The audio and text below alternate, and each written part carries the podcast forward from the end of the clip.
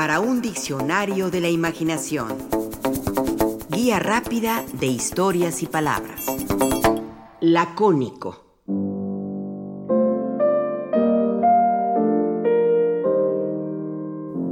En su diccionario lacónico, una muy entretenida e inteligente obra del español Miguel Catalán, se recogen aforismos, reflexiones, pensamientos, todos ellos unidos por el deslumbramiento de la sabiduría y la brevedad. Son textos cortos pero luminosos, y como es un diccionario, son definiciones concisas de lo que nos rodea, ya sea desde un punto de vista material, emotivo, ideológico y simbólico. Para muestra, algunos botones. Son reflexiones muy lacónicas. Aburrirse, por ejemplo, lo define Ciorán como mascar tiempo.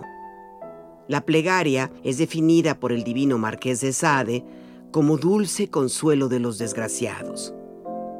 Y Ramón Gómez de la Serna define a la soda o agua mineral como agua con hipo.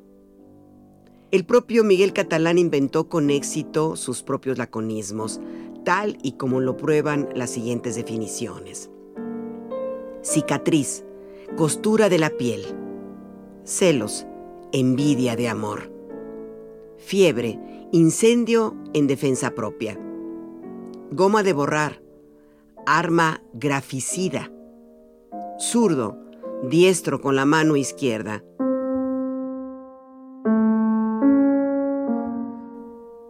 Lo lacónico es lo breve, lo conciso, lo que compende a algo en pocas palabras. Qué lacónico te viste, decimos cuando alguien apenas ya abrió la boca.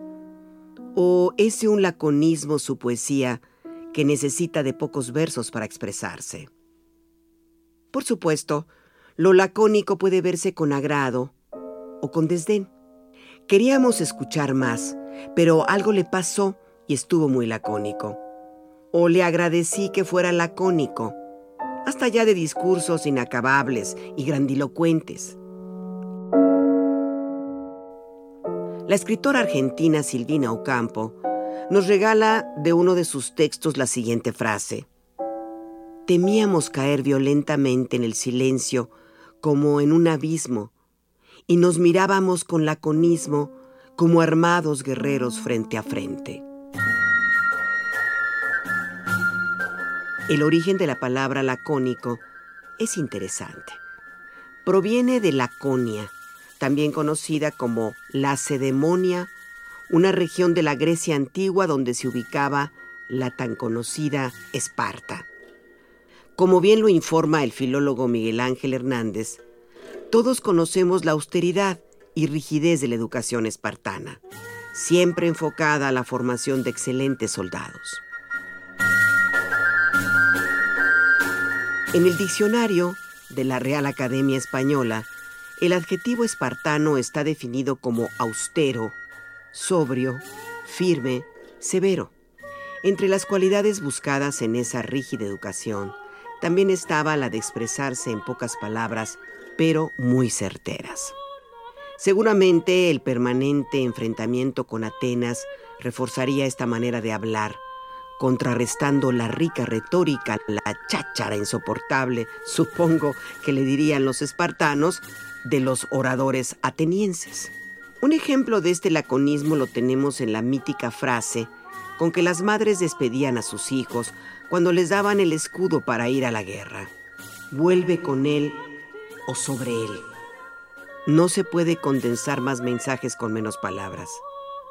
O esta otra, inmortalizada en la película 300, cuando en un diálogo alguien dice que las flechas serán tantas las que se abaten sobre los espartanos que no dejarán ver el sol, a lo que un espartano contesta de manera lacónica, mejor lucharemos a la sombra.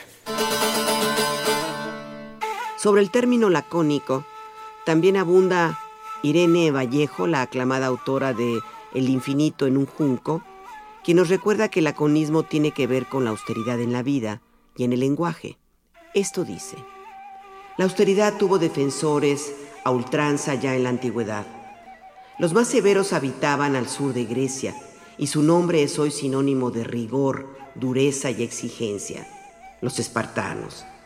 Ahora los conocemos por su capital, Esparta, pero los antiguos griegos los denominaban por la región, Lacedemonia o Laconia. Se decía que los laconios eran ahorrativos incluso en las palabras y con los siglos su forma de ser entró en el vocabulario común para describir a alguien de verbo breve y gran amor por el silencio. Lacónico.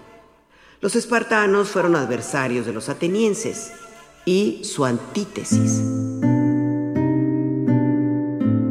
Por supuesto, lo lacónico es exacto y conciso, pero también puede acarrear consigo la rigidez, lo autoritario, la sequía lingüística, económica y cultural.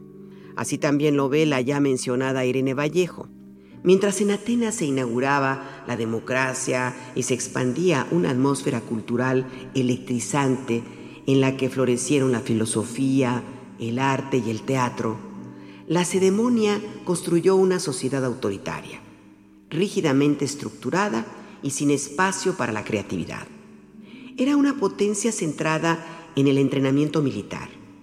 Los hombres tenían prohibida cualquier profesión aparte de la guerra. Atacaban, sometían o esclavizaban a sus vecinos y vivían siempre alerta frente a sus numerosos enemigos. Habitaban en casas de sencillez extrema, desprovistos de decoración, y se alimentaban en comedores colectivos donde les servían raciones frugales de una sopa negra nutritiva pero nada apetitosa.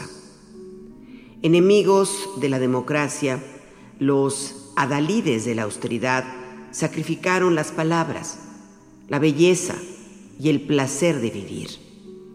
Nadie pasea hoy por sus ruinas porque nada legaron al futuro. Forjados en la privación y la disciplina, los espartanos tenían madera de guerreros, pero el corazón acorazado.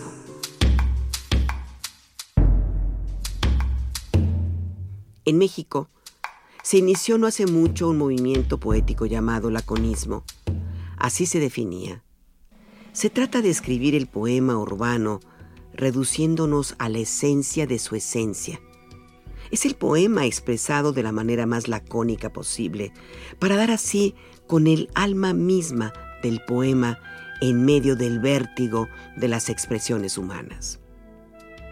Este movimiento mexicano laconista se inauguró el 17 de mayo de 2012, aniversario del natalicio de Alfonso Reyes, y estaba formado por los poetas Pedro Estuardo, Roberto López Moreno y Alejandro Centeno.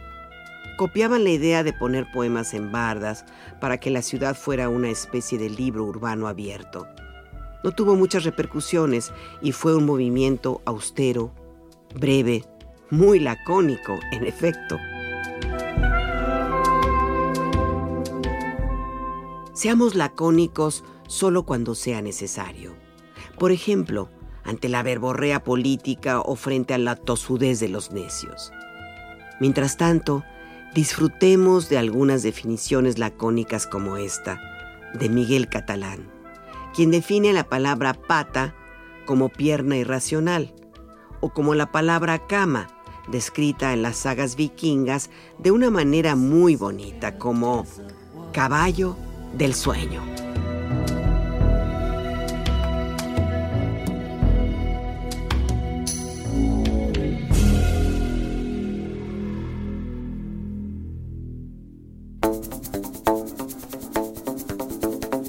Participamos en este programa Juan Ramírez, Rafael Méndez, María Eugenia Pulido, Mauricio Carrera y Pilar Muñoz.